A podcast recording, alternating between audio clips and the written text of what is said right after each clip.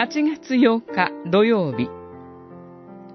キリストと同じように生きていこう。ペトロの手紙1、3章。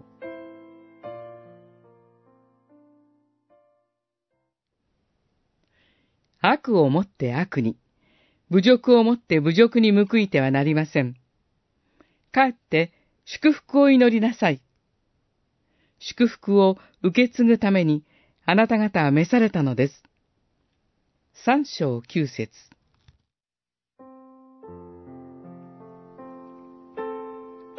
かつて、主イエスは、三条の説教において、敵を愛し、自分を迫害する者のために祈りなさい、とお命じになりました。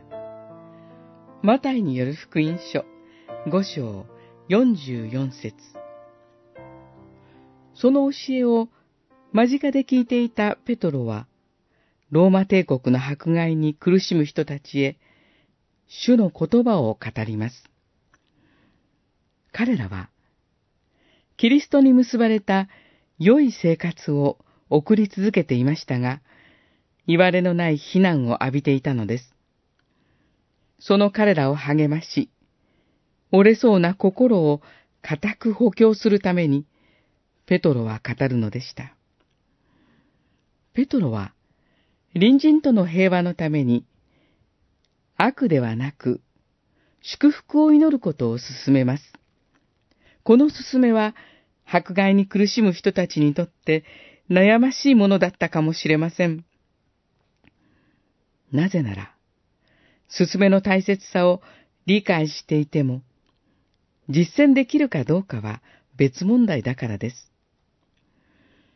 そこでペテロは、主イエスの見姿を思い起こしながら、祝福を祈る者の幸いに目を向けます。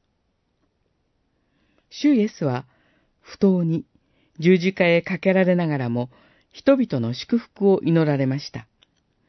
その主イエスが復活させられたように、不当な苦しみを受けながらも、敵を愛し、人々の祝福を祈る者には、復活の恵みという大きな救いが与えられています。